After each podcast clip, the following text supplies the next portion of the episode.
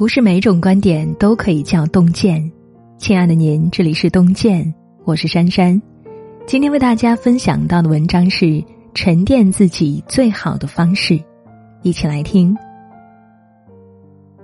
三毛在《空心人》里写道：“所有人起初都只是空心人，所谓自我，只是一个模糊的影子。”全靠书籍、绘画、音乐、电影里他人的生命体验换出方向，并用自己的经历去充填，渐渐成为实心人。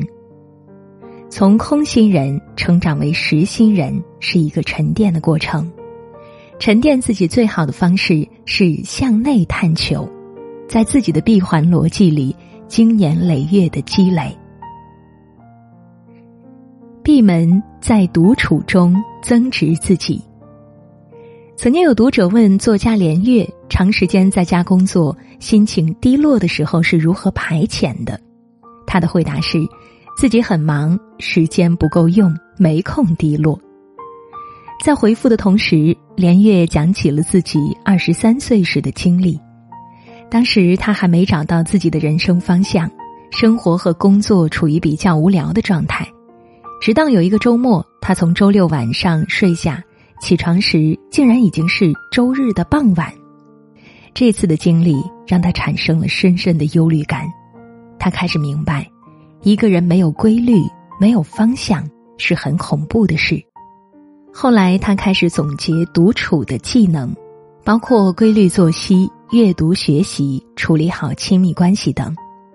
周国平曾说。如果你有丰富的内心生活，你在独处时会感到充实，会觉得孤独是一种享受。其实啊，独处并不意味着自我封闭，而是一个人最好的增值期。木心在年轻时曾经两次上山独处修炼，第一次是在他十九岁的时候，那年冬天，他雇了一个人，挑着两箱书，前往僻静的山上写作。那段时间里，他独自居住在一个废弃的大房子里，白天晨起读书，晚上点上矿烛写文章。待到下山时，冬天已经过去了，他也已经写出了厚厚的几册书稿。第二次是在他二十三岁时，当时木心被聘为杭州一所高中的美术教师，待遇很好。可是这份工作，木心仅仅干了半年就主动辞职了。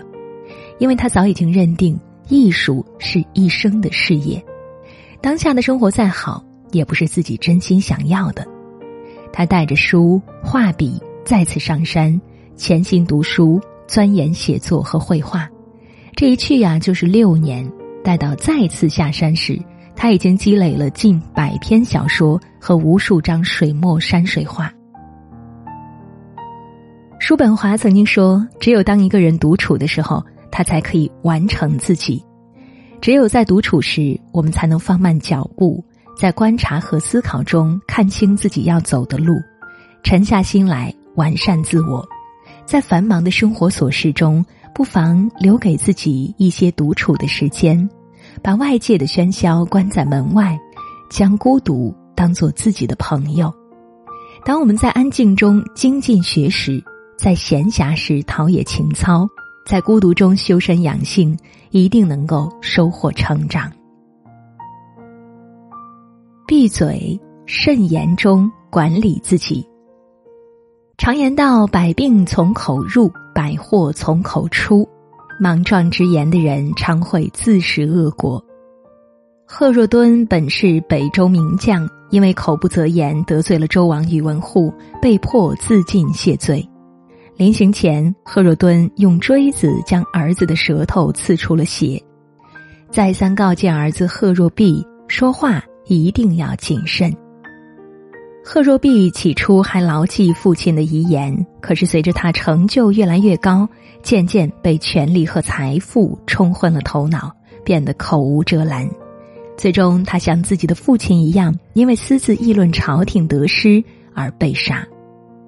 世事洞明皆学问，人情练达即文章。人越成熟，就会变得越来越沉默。年少时总喜欢炫耀自己的口才，经历的事情越多，越明白水深不语，人稳不言。苏轼曾经在年轻的时候，因为少年成名，常以才气自负，口无遮拦，逢人就夸耀自己的才华，屡屡与上司陈公弼发生争执，甚至还做出一篇《灵虚台记》讽刺陈公弼。后来命运急转直下，屡屡被贬，苏轼才意识到自己的问题，开始反省自己，决定收敛锋芒，稳健做人。曾国藩早年做官的时候，也曾经因为说话太直，失去了朋友，还得罪了皇帝。经历了一次次的碰壁，他开始学着照顾对方的情绪，换位思考，才逐渐在官场上游刃有余。古语云：“修己以清心为要，涉世以慎言为先。”人生啊，本就是一场无声的修行，眼睛学做事，嘴巴学做人。做人养一张克制的嘴，方能涵养品性，增厚美德。闭心，岁月中沉淀自己。有一位心理学家说，一个人的一生有两种节奏：一种为生活的节奏，有计划，亦步亦趋，有条不紊；一种为心灵的节奏，不乱方寸，不慕浮华，不随波逐流。内心住着一个沉稳的舵手，再大的风浪也不能奈他何。水不沉淀不澄澈，心不沉淀事难顺。不争，不悲，不抱怨，坦然接受命运中的起伏坎坷，是一种内心的成熟，更是一种心态的沉淀。前段时间结束的北京冬奥会，单板滑雪运动员蔡雪桐。让我印象深刻。今年二十九岁的他，曾经七次获得世界赛事的总冠军，但唯独从未获得过奥运奖牌。二零一零年温哥华冬奥会，年仅十七岁的他首次出征冬奥会，最终位列第二十三名。二零一四年索契冬奥会，因为伤病，他列第六。二零一八年平昌冬奥会，他列第五。更可惜的是，前不久的北京冬奥会中，他因为比赛第三轮中的一个失误，最终位列第四。虽然这是他第四次与奖牌擦肩而过，但他也完成了自己从未在比赛中顺利完成的项目——天花板级的动作——转体腾空一千零八十度。他在总结过去经验的时候谈到，前三次参加奥运会，因为压力太大，限制住了自己的发挥。与前几次不同的是，二零二二年北京冬奥会，他的心态更加沉稳了。在备战时，他常常鼓励自己，相信自己能够滑出最好的状态。努力这么久还是无缘奖牌，在很多人都在为他惋惜的时候，他在接受采访中脸上没有挂满失落，反倒有一份难能可贵的洒脱。他说。人生并非只有一场比赛能用来证明自我。如果我愿意，我甚至可以滑遍世界上的每一座山。人生不如意十之八九，很多时候现实不会给人选择的余地。与其患得患失、心浮气躁，不如及时调整自己的内心，把一切都当做命运的馈赠，找到其中的乐趣。当你修得一颗平常心。迈过了岁月中的一道道坎儿，跨过了本以为熬不过的难，即使历尽沧桑，内心也能安然无恙。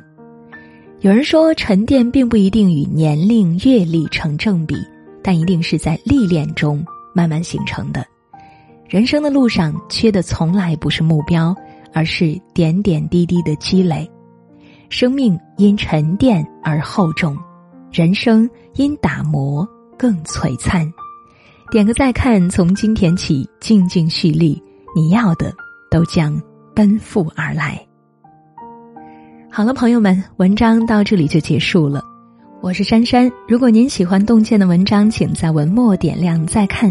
让我们相约明天，让洞见的声音伴随您的每一个夜晚。今晚就是这样，听完早点休息，晚安。从什么都没有的地方。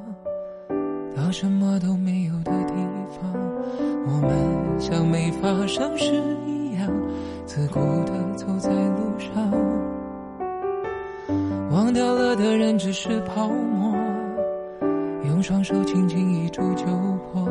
泛黄有它泛黄的理由，思念将越来越薄。你微风中浮现的从前的面容，已被吹送到天空。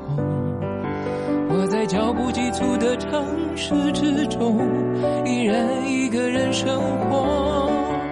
我也曾经憧憬过，后来没结果，只能靠一首歌真的在说我，是用那种特别干哑的喉咙，唱着淡淡的哀愁。